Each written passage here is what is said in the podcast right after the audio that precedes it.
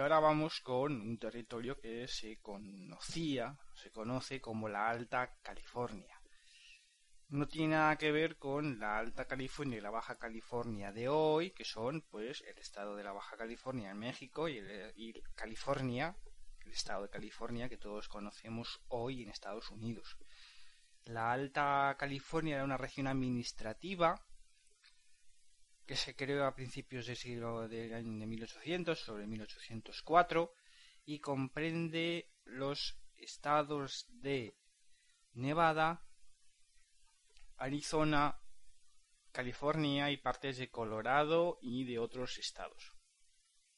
Hay un trocito de Wyoming, entonces era un territorio bastante extenso, y Utah por supuesto, muy poco, muy poco poblado, a ver, el, continente en sí estaba muy poco poblado, pero aquella zona estaba muy poco poblada.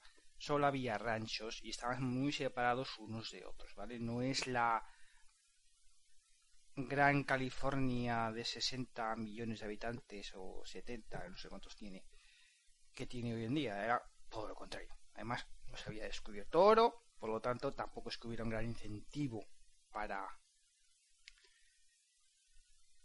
irse hasta tan lejos, ¿vale? Entonces, ya en 1821 México se independiza de España. México se separa del Imperio Español. Entonces, lo que no se suele contar, yo, yo no lo sabía, yo pensaba que hubo una guerra en Estados Unidos contra México porque México era un imperio, Estados Unidos quería en expansión, hubo trifulcas y eh, ganó Estados Unidos y se quedó el terreno. Bueno, esto que pasa, ¿no?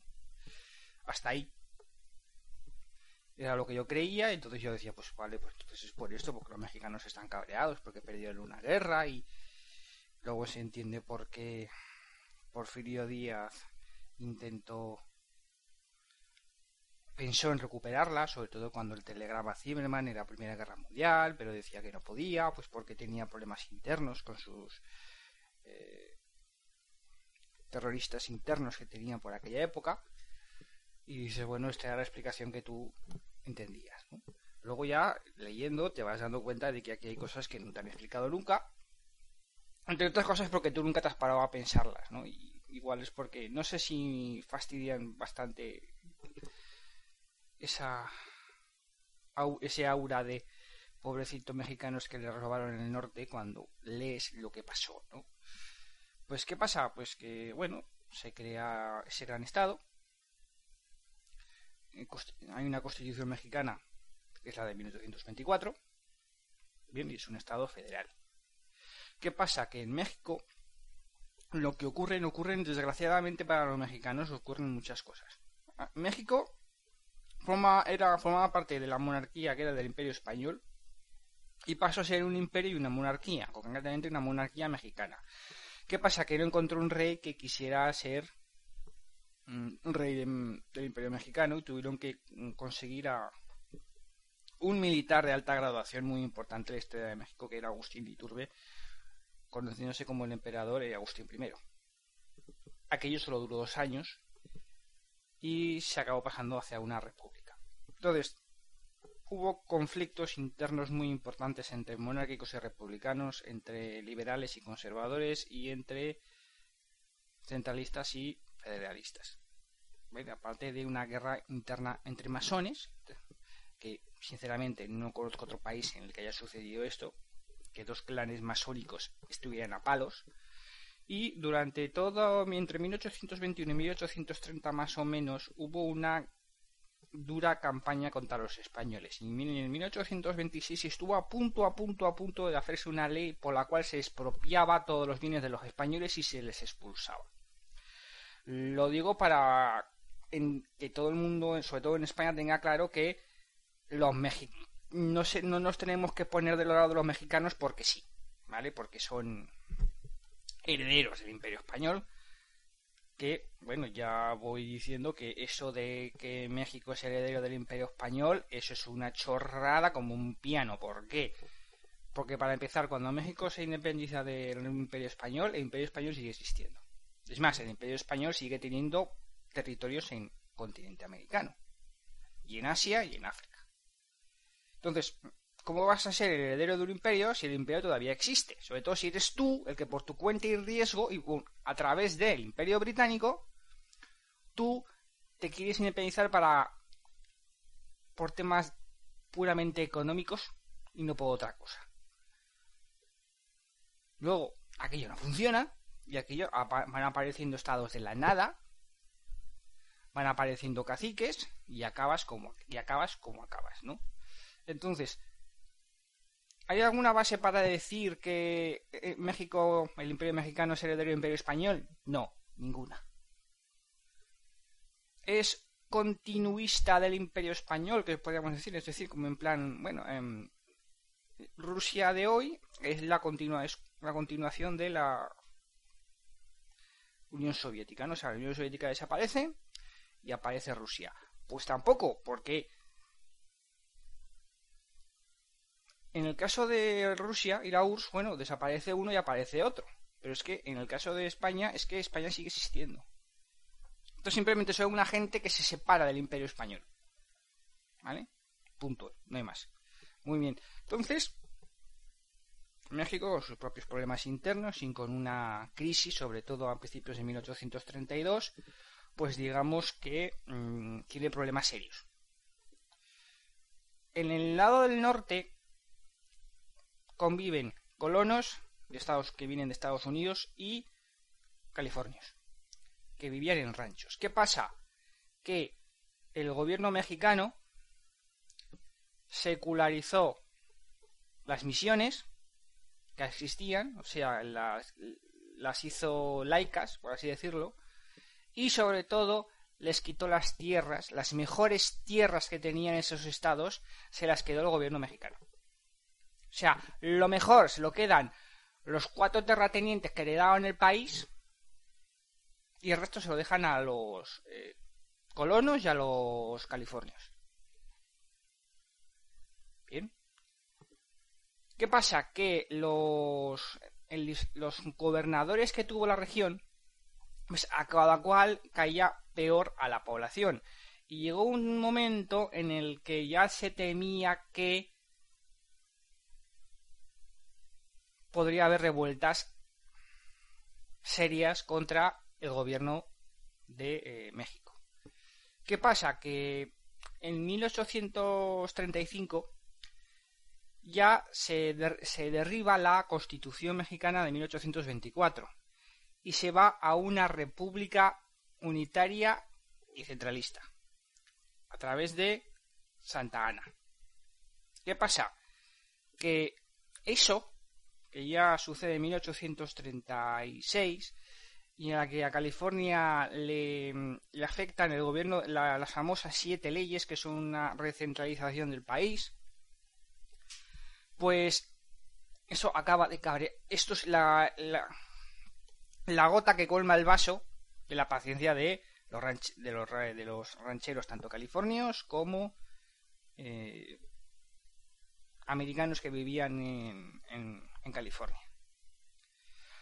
A ver, ¿Estados Unidos de América quería quedarse esas zonas? Sí. ¿Estados Unidos de América quería implementar el modelo que había tenido en su territorio al otro? Sí. ¿Era un territorio bilingüe con mucha predominancia cultural de Estados Unidos? Sí. ¿El gobierno mexicano robó tierras y se quedó lo mejor mientras los tenía olvidados de la mano de Dios? Sí. ¿El gobierno mexicano era corrupto y ladrón y no hacía más que apretar las torcas al personal? También. ¿Aquello era un desastre? Ni lo dudéis. ¿Vale? Por lo tanto, a la hora de analizar estas independencias, pues hay que tener un poquito de cuidado, ¿vale? Porque se tiende mucho a, oh, pobres mexicanos, vamos a ver, López Santana crea una república centralista, sin preguntar a nadie, por su cuenta de riesgo, y ahora resulta que Juan Bautista de Alvarado e Isaías Graham, que son prácticamente los dos más importantes de personas de la independencia de California, Juan Bautista Alvarado, mexicano, militar, hijo de militar y nieto de militar, pues los mandó a, los mandó a espárragos. Pues es que si hay un descontento general con, con el gobierno central, y el gobierno central no solo hace descontento, sino que encima va peor, además tienes gente que culturalmente, además esto sí que es, aquí sí que se ve muy claro, culturalmente, incluso étnicamente, no son como el resto de México, porque no lo eran, pues tienes el cóctel para la revolución y para la independencia de California y la anexión a Estados Unidos. ¿Vale? Entonces, ¿se robó California a México? No. No hay ningún motivo ni ninguna para pensar que California fue robada. ¿Que Estados Unidos se aprovechó del descontento mm, de los californios?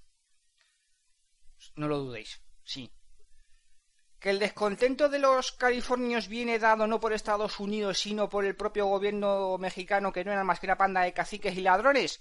Sí.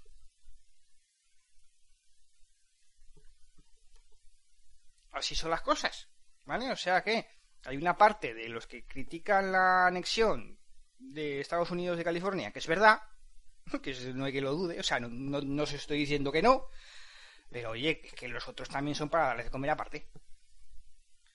Entonces a mí me hace mucha gracia el, el que niega la otra parte, diciendo, vamos a ver, que es que eran, que eran gentuza, que es que además se quedaban con las mejores tierras, no hacían más que explotarlos, no hacían más que ponerles problemas, había inseguridad, les subieron los impuestos. Que no, hijos, que no. Además, gente que eh, étnicamente y culturalmente eran distintos. Que yo creo que en el fondo ahí está la clave de las eh, independencias, ¿no?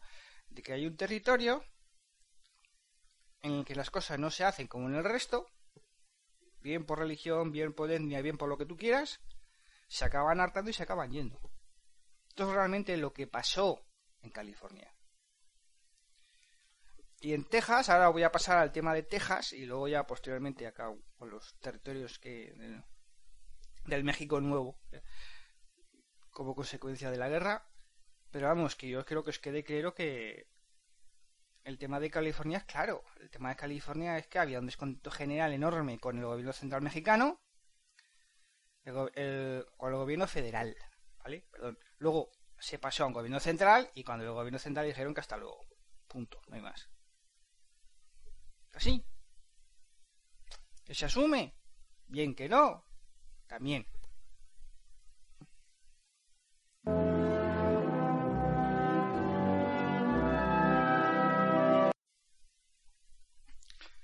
Caso de la Florida, las Floridas, ya he comentado en parte la Florida occidental.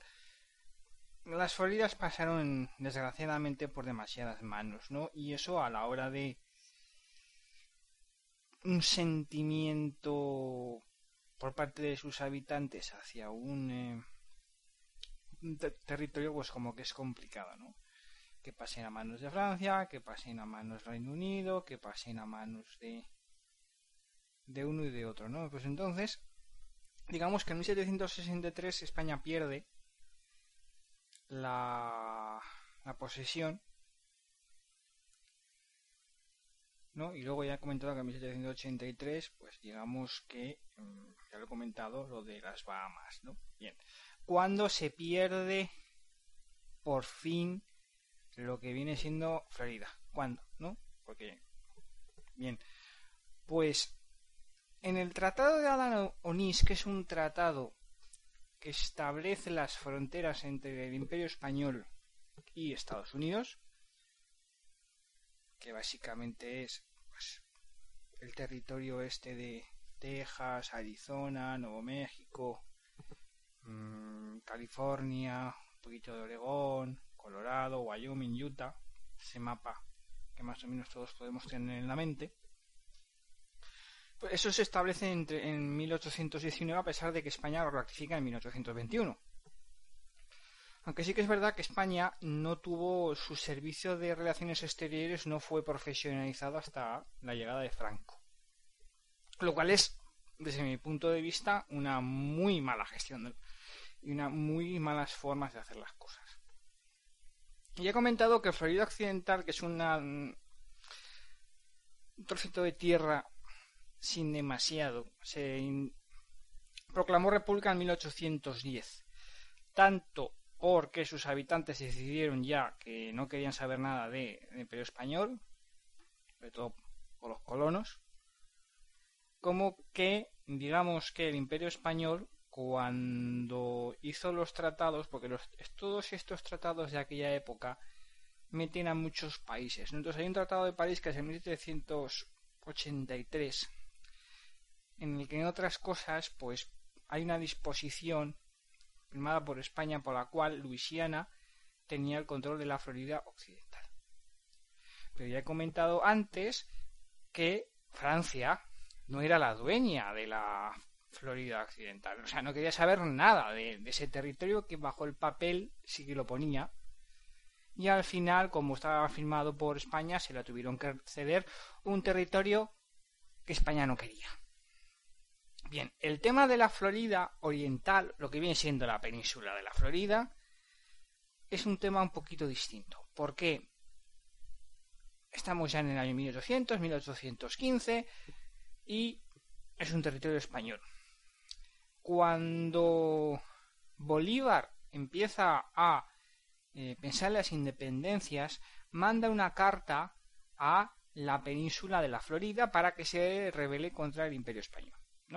Entonces, hay una se revela el imperio se revela del Imperio español, se proclama la República de eh, Florida, más pensando en las independencias americanas que en el tío Sam. En el Tratado de 1819 lo que hace es que la Florida, que es un territorio que de facto no controlaba España porque se les había revuelto y como todo el territorio continental no había forma de controlarlo, pues se acaba casi cediendo, ¿vale? Porque al final tardas un poquito más a Estados Unidos. Pero digamos que en el tratado un puerto que había en Florida se utilizaría como eh, por España como Puerto Franco.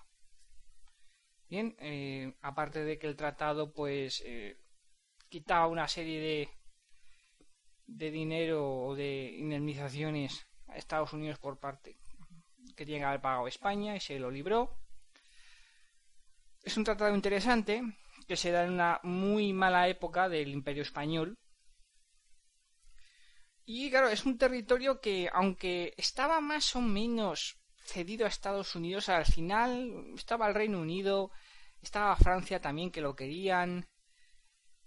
Y bueno, pudo haber acabado también del lado del Imperio Mexicano. No acabó, era una, era, un, era una península muy golosa, pero cierto es que eh, Florida estaba todo por hacer. O sea, yo alguna vez he comentado que, por ejemplo, que hay una ciudad estaba del estado de la Florida, que es Coral Gables, que tiene como un millón de habitantes, pero digamos que en 1905 tenía como 5.000 habitantes. O sea, digamos que el problema que tenía la Florida es que no era Cuba.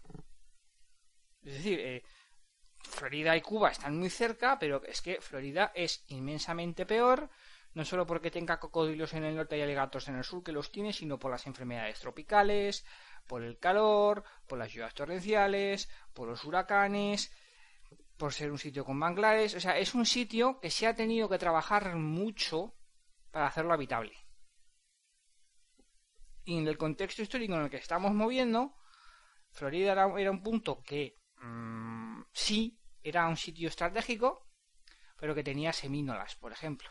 Había una batalla con los semínolas, no tanto con los españoles, sino también con los americanos de, Georgia. Eso al final eh, se pierde en 1819, se suele decir que se cede.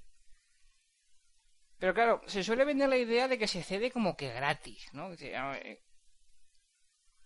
y yo personalmente creo que algo hubo bajo mano. O sea, cederlo así porque sí, sinceramente yo no me la creo. Así que eh, la península de la Florida acaba pasándose del lado de Estados Unidos y se pierde el, durante el, la caída del imperio español en el lado de las Américas. Sí que es verdad que Estados Unidos intentó comprar Florida y mandó mm, tropas y la invadió, sobre todo la guerra franco, perdón, la guerra contra los británicos y se invadió Pensacola durante el año, una época anterior. Todo eso es verdad, pero también es verdad que eh, se aviva en todo el continente una revuelta contra los españoles. Y Florida no es una excepción. ¿Podía haber acabado del lado de los británicos? Perfectísimamente. ¿O del lado de Francia? También. Sí. O sea, había habido papeletas. ¿Qué pasa? Que al final, al final, al final, solo hubiera sido. Se lo hubieran quedado los Estados Unidos porque lo habrían comprado. Lo hizo con Alaska, lo hizo con Luisiana. Digamos que mm, es una forma de proceder. ¿Vale? A ver, España eh, no se nos va a devolver Florida nunca. Simplemente se cedió el terreno. España tampoco es que tuviera mucho margen para mm, decidir a quién lo mandaba. Y cierto es también que los grandes imperios tampoco estaban demasiado interesados en quedarse con Florida. Las cosas como son.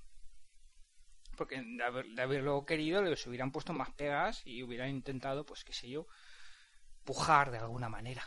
No sé. Pero en el caso de Florida no fue. No fue así. Y ya vamos a pasar ya directamente con el tema de Texas.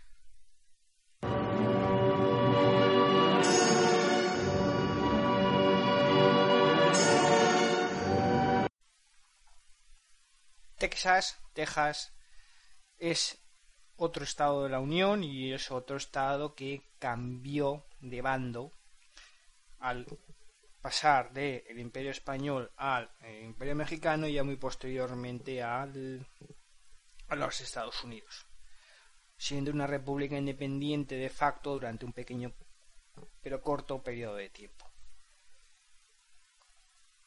Debo de recalcar que Texas a día de hoy Cualquiera que haya visto Texas por la televisión, cualquiera que haya estado en cualquiera de las ciudades, en Houston, en San Antonio, en Dallas, mm, en, algún sitio si queréis turístico, o en Corpus Christi, me da igual la zona,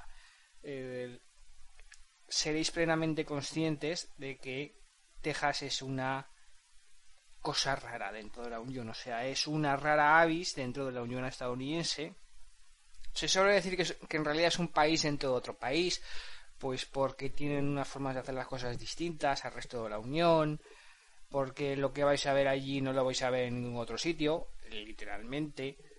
Por lo tanto, sí que es verdad que el tejano o la gente que vive en Texas muchas veces parece de un país distinto, de un estado diferente, por su cultura y por su forma de hacer las cosas no por su demografía, porque la demografía, pues bueno, no es tan diferente como el resto de la Unión, pero digamos que se nota muchísimo, ¿no? El componente excepcional de lo que es Texas. Bien, esto lo quiero recalcar para lo que voy a explicar ahora, ¿vale? Texas ya intentó ser independiente antes de 1821 de hecho, en el Tratado de Adanois lo que se devuelve Texas al Imperio Español porque, eh, porque Texas había intentado suplevar contra el Imperio Español como también lo había intentado hacer la Florida con bastante éxito. Era el final del Imperio Español, había eh, muchos líos, muchas insurrecciones y aquello se iba a desmoronar, ¿no? Y bueno, se desmorona en 1821 y aquello forma parte de México. Y ya he comentado en lo de California que los problemas que ya tenía México, pero pues es un país nuevo. Entonces, ¿cuál es el principal problema que se tiene con respecto a México? Problema interno. Bien. Texas, el estado de Texas lo hicieron dependiente del estado de Coahuila, en México.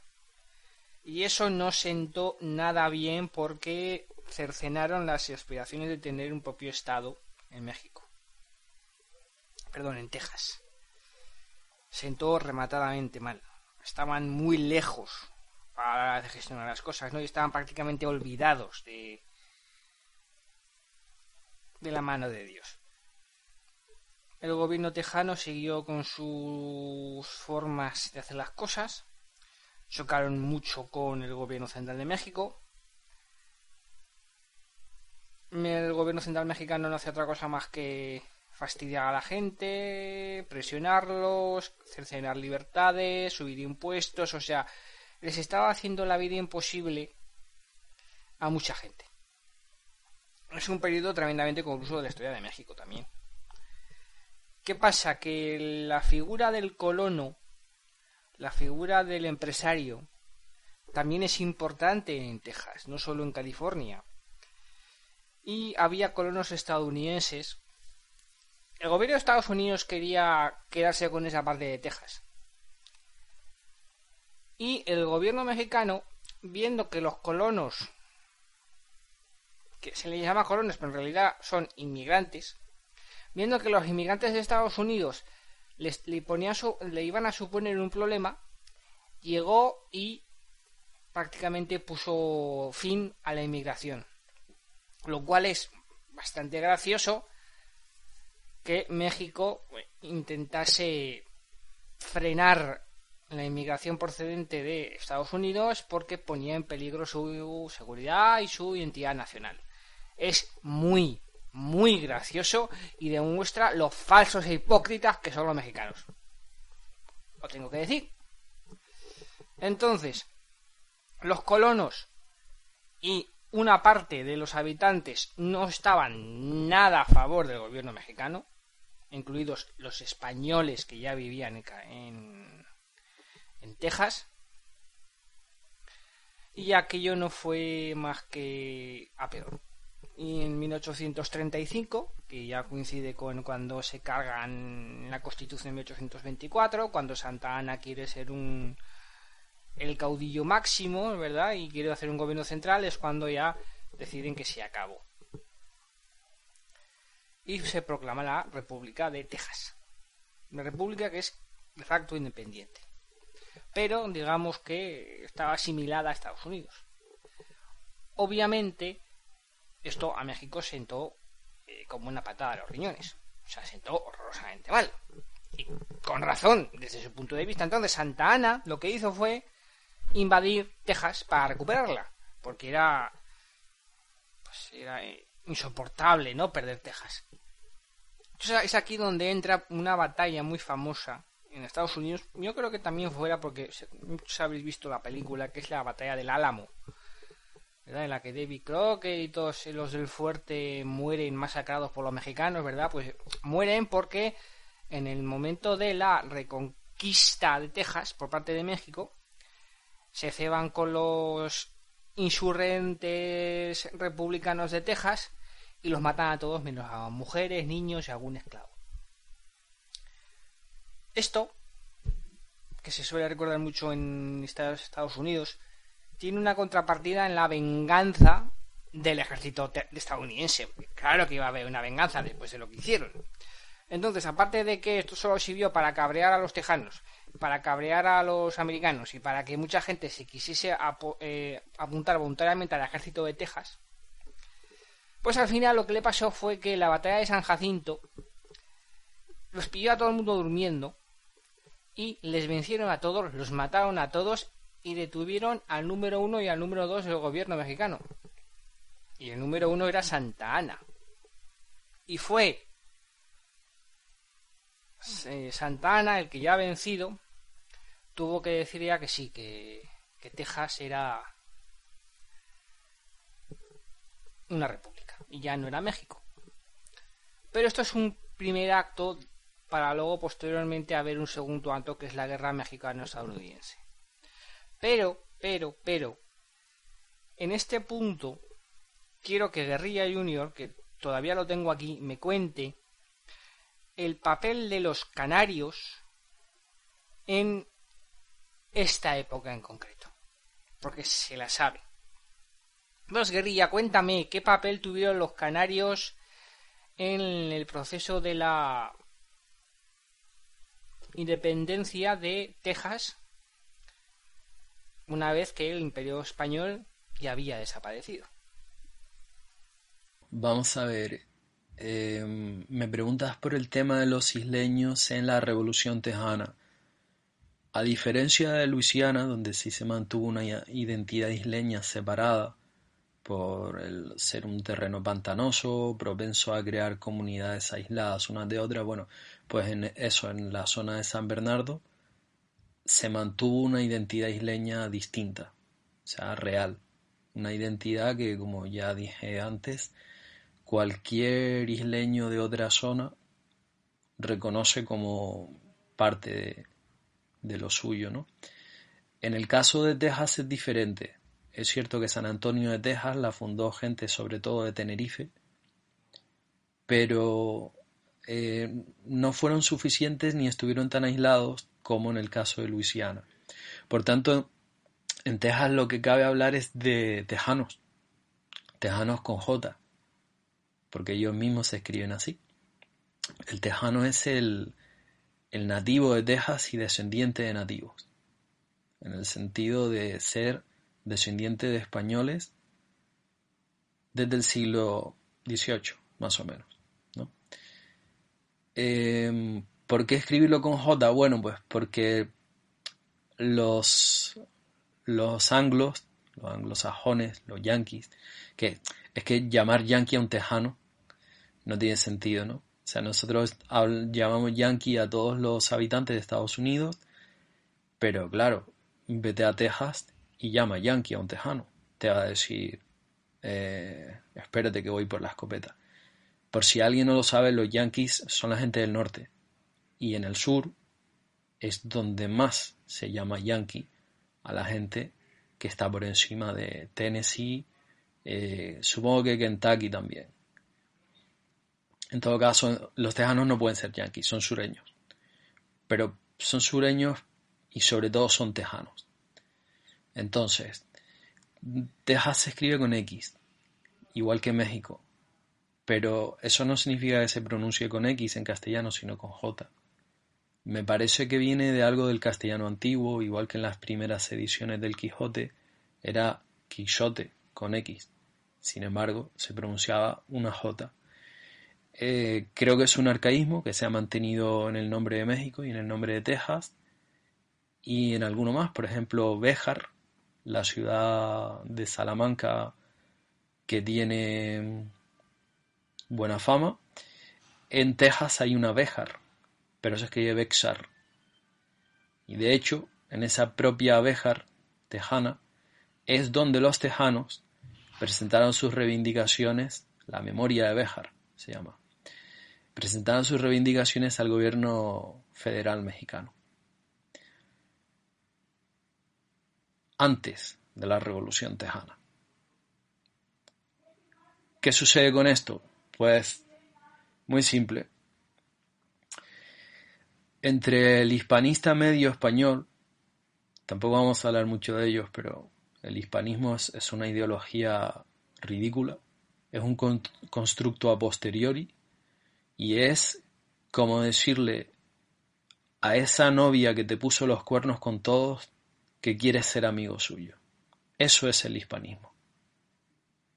Muy distinto es tratar como españoles a los descendientes de españoles de América. Para mí esos son, eh, o pueden ser, porque siempre hay que tener en cuenta la sangre y la cultura y la identidad. Si a mí un descendiente de españoles de Cuba, Perú, Argentina, me dice, yo me siento español, yo le digo, eres español. Punto.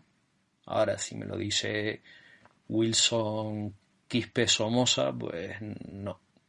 Lo siento, no eres español, no sé lo que eres, búscate otra identidad, pero no es español.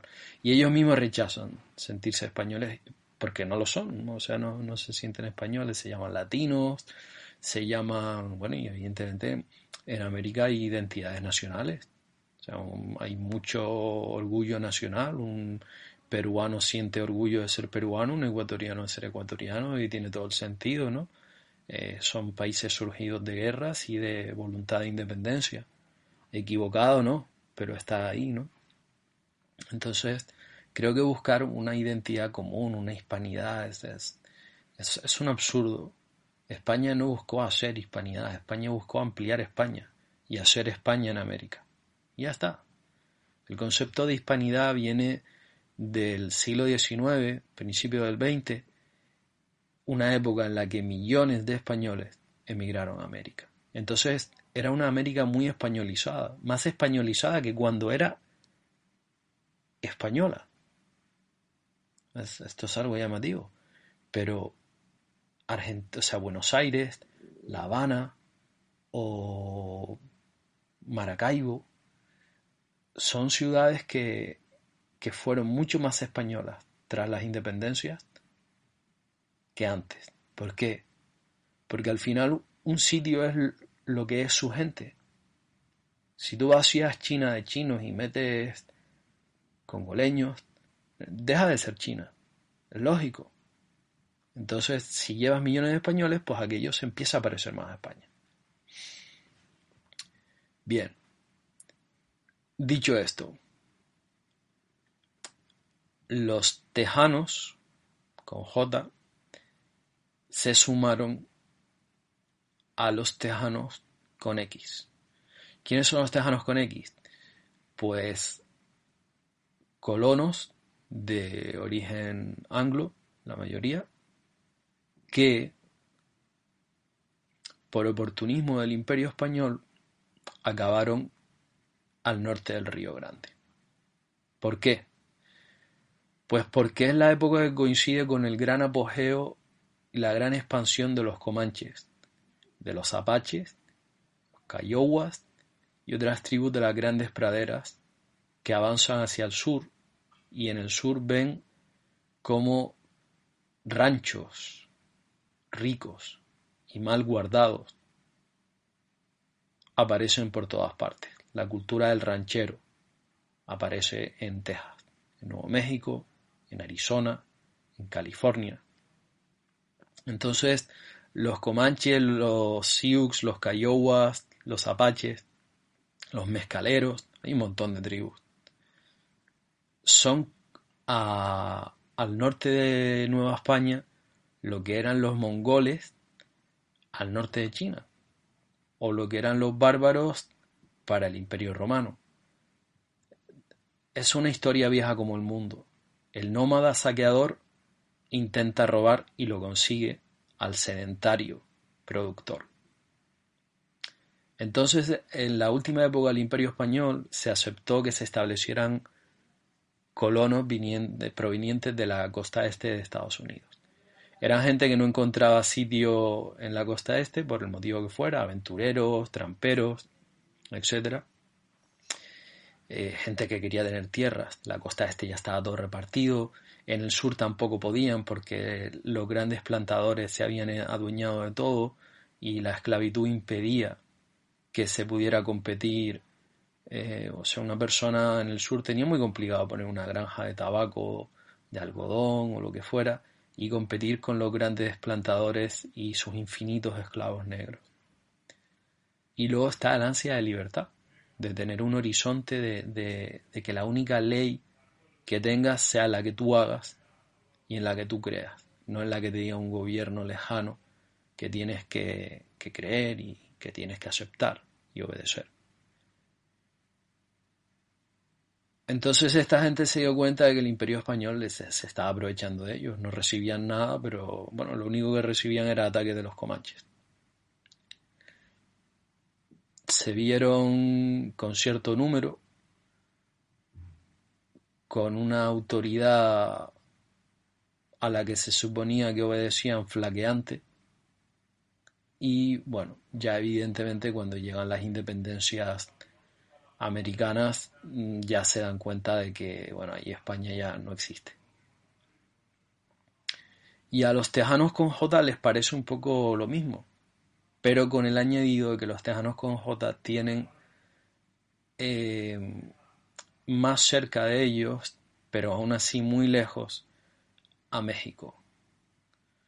Claro, hoy en día decir en México porque Texas era mexicana, porque Arizona era mexicana y California y Nuevo México, ¿no? O sea, Nuevo México y Nevada y tal, tienen nombres españoles, ya.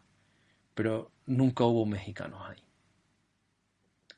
Hubo indios nativos, hubo españoles, hubo lo que quieras, pero mexicanos, no. Y los tejanos lo tenían claro. Los tejanos, con J, eran descendientes de, españoles. Aquí entrarían esos isleños ya mezclados con otros españoles y tal. Que lo tenían muy claro. Em, voy a recuperar aquí una, el cuatrilema de los carlistas. Que la gente habla de los carlistas, pero en realidad el carlismo no es más que la forma del tradicionalismo español. De hecho, llegó a ver Vázquez de Mella, creó un partido, el partido, me parece, católico tradicional o Partido Católico Español, el que no era carlista. Aún así, el cuatrilema carlista sobrevive, que es Dios, patria, fueros y rey. El rey es la consecuencia última de todo lo anterior. Entonces, em, este, estos cuatro lemas no son un invento de, de los carlistas, para nada. Es simplemente recoger en lo que creía la gente de a pie de España cuando empieza el siglo XIX puede que esté un poco politizado, un poco adornado, un poco sistematizado, pero en definitiva era en lo que creía la gente. Creía en Dios, en su patria, en sus fueros y en su rey. ¿Qué le pasa a los tejanos? Bueno, el rey ya no existía, pero el rey al fin y al cabo mm, no deja de ser eso, como la guina del pastel. O sea, cuando ya está todo, aparece un Don Pelayo o un Carlos V. O mm, el rey hay que entenderlo como esa figura unificadora que tiene el mando supremo. En España, aunque no lo fue de jure, lo fue de facto. Franco fue, fue un monarca, mandaba a él. la palabra monarca significa que, pues eso, mono, solo hay uno. Entonces, solo hay uno que mande. ¿Qué pasa con estos tejanos? Bueno, pues que a Dios lo seguían teniendo en el cielo y en sus iglesias. Su patria había sido España. ¿Podía serlo México? No. México era la patria, la nación que se había creado en contra de España. Entonces a lo mejor ellos no podían ser españoles, ni pidieron ser españoles, seguir siéndolo, o que volviera a España con un ejército o algo. Pero sí que tenían claro que no iban a ser mexicanos. ¿Qué sucede con esto? Pues que los fueros los siguen manteniendo. Los fueros son, son las leyes locales, son los usos y las costumbres, son las tradiciones, sistematizadas, codificadas, convertidas en la ley. En un pueblo se pueden hacer unas cosas, en otro pueblo se pueden hacer otras. Y quien quiera vivir en ese pueblo tiene que jurar los fueros. Y quien quiera gobernar a esos pueblos tiene que jurar los fueros. Así sucedió en la Reconquista. Por eso los reyes juraban el fuero. ¿Eh? El rey no era un rey absoluto. Eso es una de las grandes eh, cosas desconocidas de la Edad Media, en la que parece que los reyes eran, bueno, ah, la típica película de Hollywood, Juan sin tierra, ahí diciéndole al sheriff de Nottingham, hazme esto, hazme esto otro, no sé qué, tal, o las típicas películas de fantasía en la que hay un rey tiránico. No, no, no. El rey medieval, mm, en general y sobre todo en España, es un primus inter pares. o princeps inter pares. Manda él, es quien tiene poder, ¿de acuerdo? Es quien transmitirá el trono a otro, pero se debe a lo que a lo que tiene que cumplir. O sea, el rey tiene sus normas que cumplir. Por tanto, los fueros son más importantes que el rey. Y esto esta gente sí que lo tenía. Y claro, estos fueros, estos usos y estas costumbres, aunque no estuvieran recogidos en ningún libro, chocaban por completo con las pretensiones del gobierno masónico de, de México.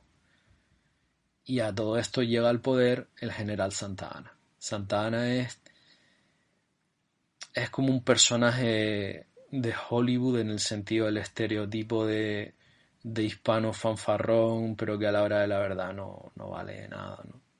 Casi podría ser italiano. Y bueno, pues tenía pretensiones de Napoleón, que es lo que le suele suceder a la gente inútil, que siempre pretende ser mucho más de lo que es. Así que después de, de lo de la memoria de Béjar y después de muchos otros agravios, los tejanos se unen, tejanos con J, se unen a los tejanos con X contra México. Y por Texas, ni por los Estados Unidos de América, ni por España, por Texas. Que luego Texas se une a Estados Unidos, bueno, no pasa nada. Los tejanos siguen ahí. Y ningún tejano, ningún tejano con J, estoy seguro de que se arrepintió de ser ciudadano de los Estados Unidos de América, en lugar de ciudadano de México. Así que, para rematar, te voy a contar otra cosa. Antes de que sigas, guerrilla, eh, una cosa te voy a pedir. ¿Podrías comentarnos o comentarme algún nombre de algún español que estuviera presente o de algún canario o de algún tejano canario?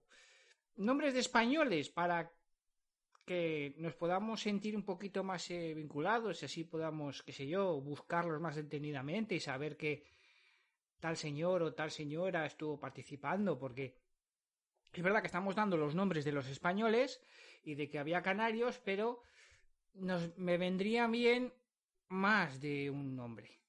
A ver si me haces el favor de decirme algún nombre.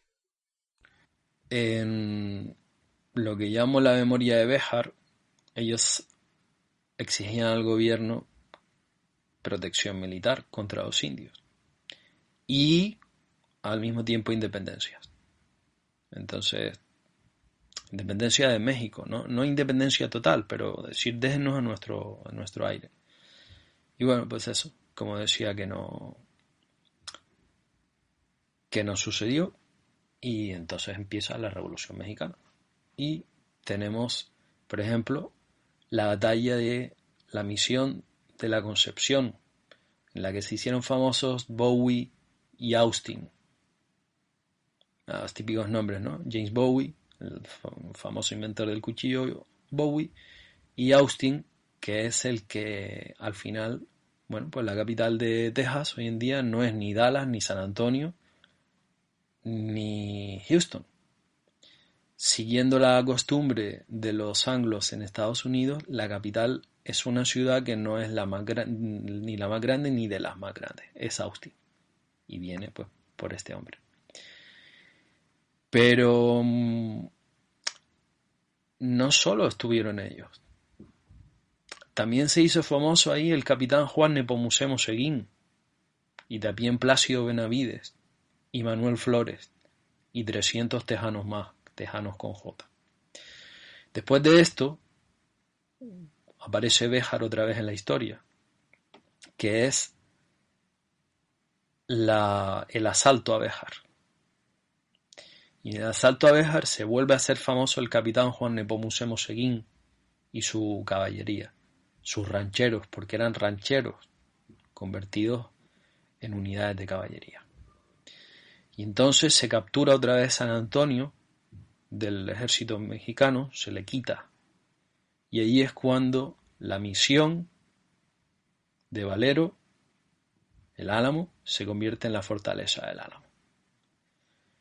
Y tiempo después llega el general Santana con su ejército y sitia el Álamo. Ya saben que todos los defensores del Álamo fueron asesinados o fueron muertos en la batalla o fueron asesinados después. Y entre ellos estaba Juan Abamillo, Carlos Espalier, Gregorio Esparza, Antonio Fuentes, José María Guerrero, Dalmacio Jiménez, Toribio Lozoya, Andrés Nava y Juan Antonio Vadillo. Curioso, ¿no? Pero esto no era una historia de malvados anglosajones que le quitaban su terreno a, a, los mexicanos que a los que hay que defender porque en realidad sigue siendo España y tal igual. No. Y de mujeres también, también asesinadas, algunas de ellas, no sé si todas, pues Juana Navarro, Concepción Lozoya, Victoriana Salinas, Ana Esparza, Nicolás Arocha, Dolores Cervantes, Petra González, Gertrudis Navarro, no está mal, ¿no? Trinidad Saucedo, Andrea Villanueva. ¿Y quiénes fueron luego elegidos como políticos ¿eh? por el distrito de Béjar en esta naciente República Tejana? Pues por ejemplo el coronel Francisco Ruiz y el coronel José Antonio Navarro y también don Lorenzo de Zavala que llegó a ser vicepresidente de Texas. No sé, yo creo que no cabe hablar de esa, como digo, pretensión hispanista de invasores anglosajones, México como los nuestros. México no eran los nuestros, eran nuestros enemigos. Y Texas no es el producto de una invasión anglosajona, sino de una intención retorcida y mezquina del imperio español de utilizar a los colonos anglos como colchón y como barrera contra los indios, y del hartazgo de los tejanos españoles, los tejanos con J, de la misma historia, y es que al final, viviendo en el mismo sitio y teniendo ambiciones parecidas e intenciones parecidas, lo normal es juntarse con los tuyos. Como dije antes, ningún tejano con J se arrepintió de que Santa Ana no mandase sobre sus vidas. Para nada. Por eso lucharon contra él y por eso muchos murieron haciéndolo. Una vez que Texas se independiza de, los Estados Unidos mexicanos, se convierte en un país independiente, con unas formas que no son las de México, pero tampoco son las de Estados Unidos, formas que hoy en día sigue manteniendo.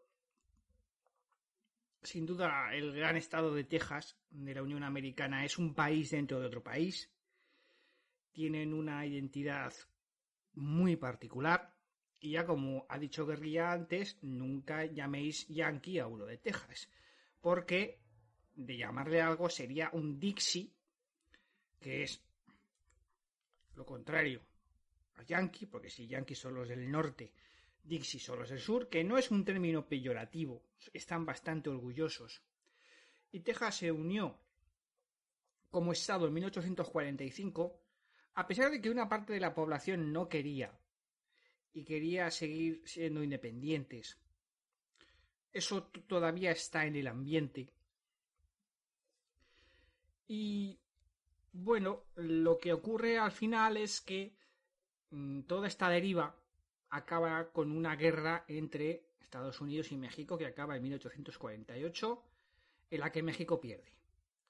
Lo que pasa, y esto sí que es importante eh, decirlo, antes de la guerra ya habían perdido Texas y habían perdido la Alta California. Quedaba un trocito en medio, lo que es Arizona y el México Nuevo, que fue la parte que se quedó como botín de guerra. Es decir, tú perdiste la guerra, este pequeño trozo, que básicamente es un desierto, se le quitó a México como consecuencia de la guerra. Y normalmente los territorios se pierden a consecuencia de las guerras.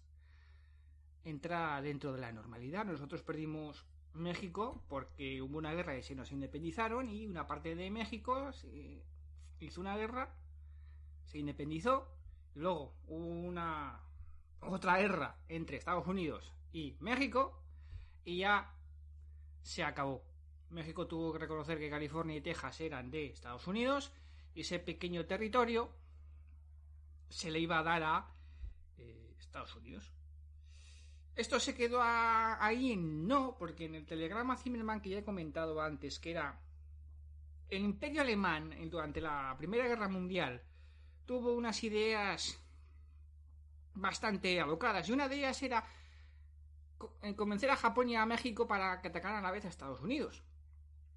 Y mm, México estaba deseoso de volver a tener en propiedad los territorios que había perdido. Era algo moral. ¿Qué pasó? Que el propio gobierno mexicano, muy consciente de su debilidad, era muy consciente de su debilidad porque no podía defender su propio país. O sea, tenía a Pancho Villa haciendo lo que le daba la gana y en su día tuvo a Zapata haciendo lo que le daba la gana por el país. Es más, hoy en día hay zonas del país que no controla. Por lo tanto, yo puedo llegar a entender el sufrimiento que puede ser para los mexicanos y para el gobierno de México haber perdido los territorios del norte del Río Grande. Lo entiendo, o sea, no soy un psicópata que no lo entiendo. Pero también es verdad que desde el punto de vista español podría parecernos que no tiene nada que ver con nosotros, como el conflicto de Israel y Palestina pero sí que tiene que ver con nosotros porque fue un territorio nuestro y los nuestros eligieron bando. El bando contrario a los Juan Manuel de Prada de turno y a los demás hispanistas.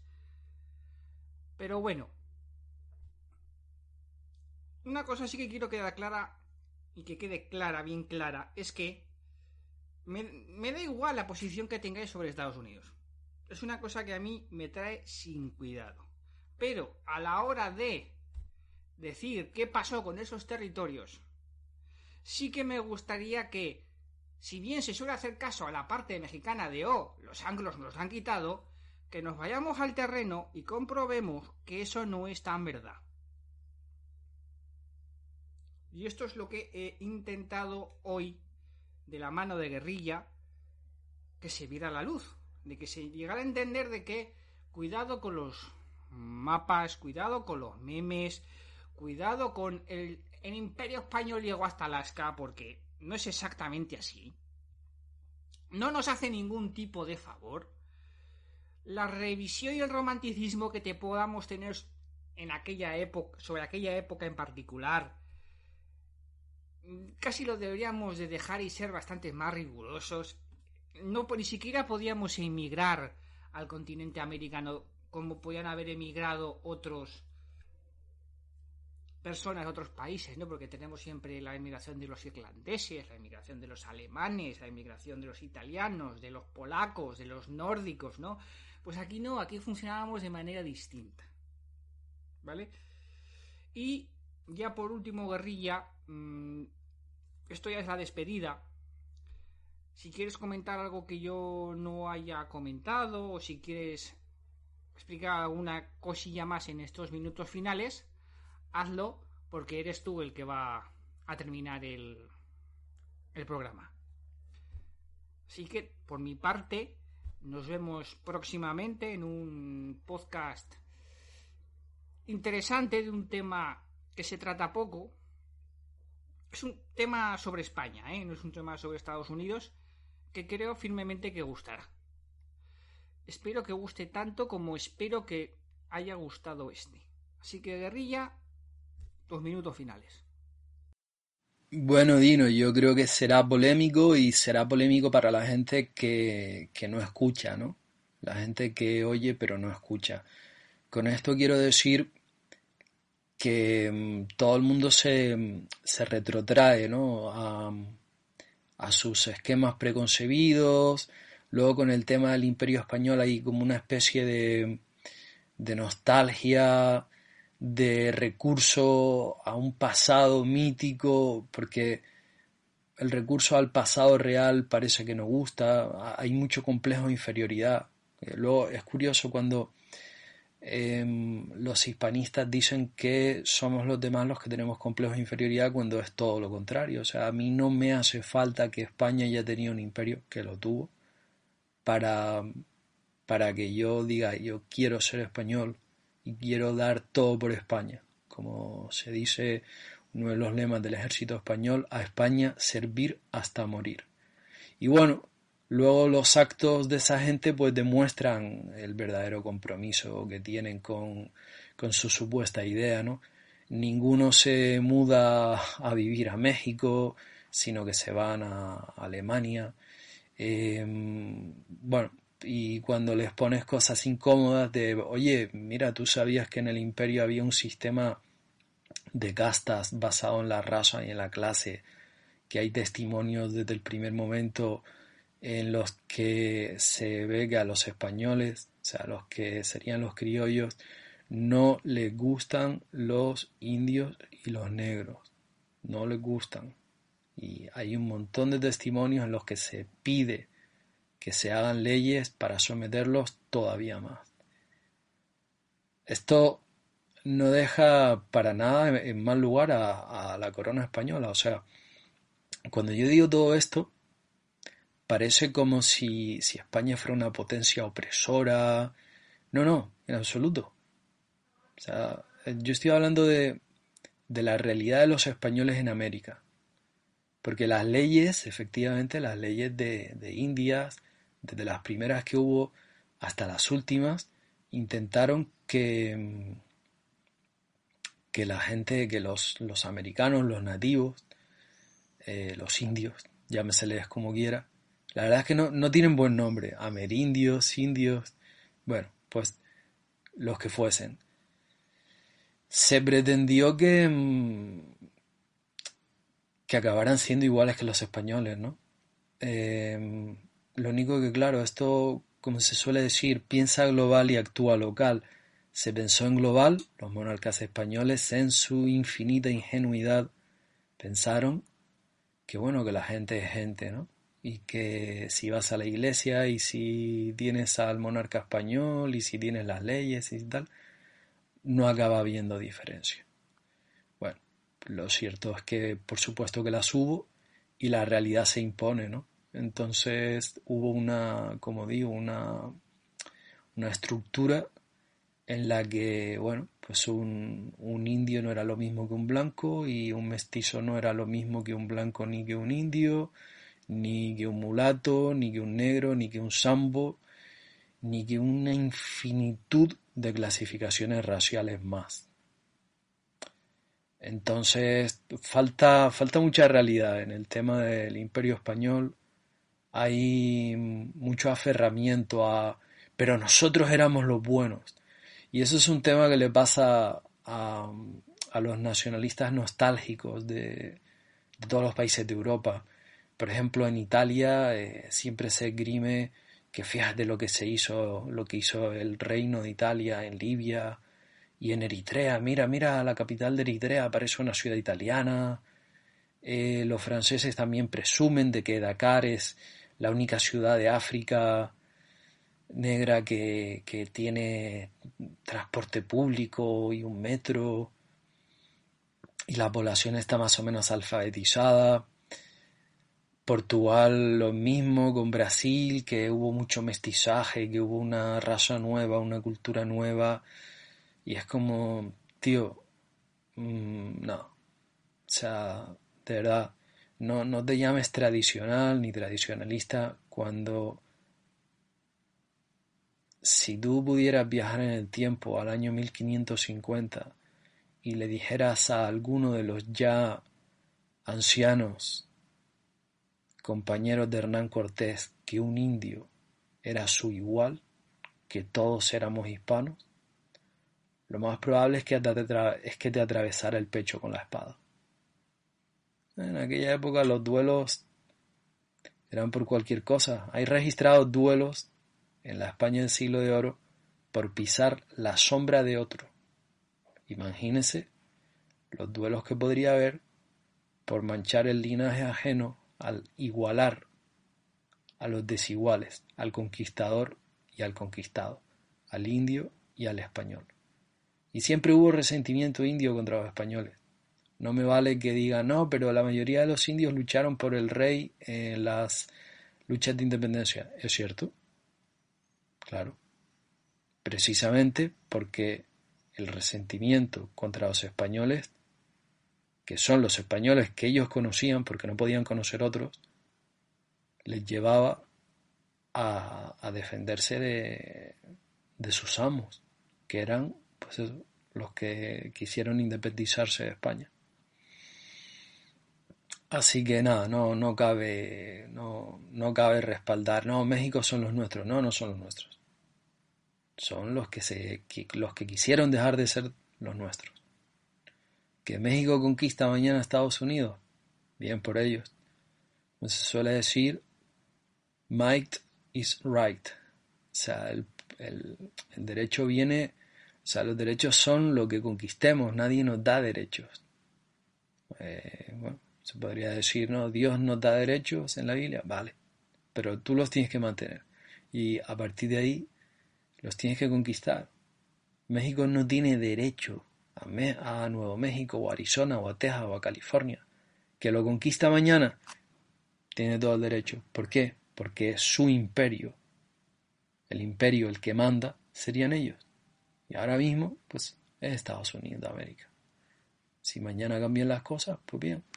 Pero ya está, no, no hablemos de derechos, de irredentismos, de... Luego además esa, esa identificación con México como los nuestros cuando ellos no lo hacen con nosotros viene de, un antiamericanismo ridículo, ¿no? De, del, del, odio al, al que está por encima de ti. Y bueno, Estados Unidos en algún momento caerá, como todos los imperios, y en algunas cosas será muy bueno, en otras cosas será terrible, ¿no? Porque ahí está China aguardando para ocupar su sitio. Pero hay que asumirlo, igual que en su momento se odiaba a Roma, luego se odió a España, pues ahora se odia a Estados Unidos. El inferior odia al superior. Y lo disfraza, pues sí, ellos tienen más poder, pero yo soy superior moralmente. Ok, tío, tú mismo. Bueno, Dino. Y todos los que me estén escuchando, perdónenme esta perorata final o esta soflama, como quieran. Es, un tema muy discutido y creo que tanto tú como yo estamos viendo que las Elpiras, Rocas Barea y toda esta gente están otra vez con eso, ¿no? Con la reivindicación de un pasado mítico, irreal, absurdo y sinceramente para mí indeseable. Eso podemos hablar otro día, de, de lo que le supone al español de a pie el imperio, que es lo mismo que podría decir un inglés lo que le supuso al inglés de a pie el imperio británico. O sea, pero bueno, ya eso sería otra historia. Gracias por, por traerme, gracias a todos por escuchar y hasta la próxima.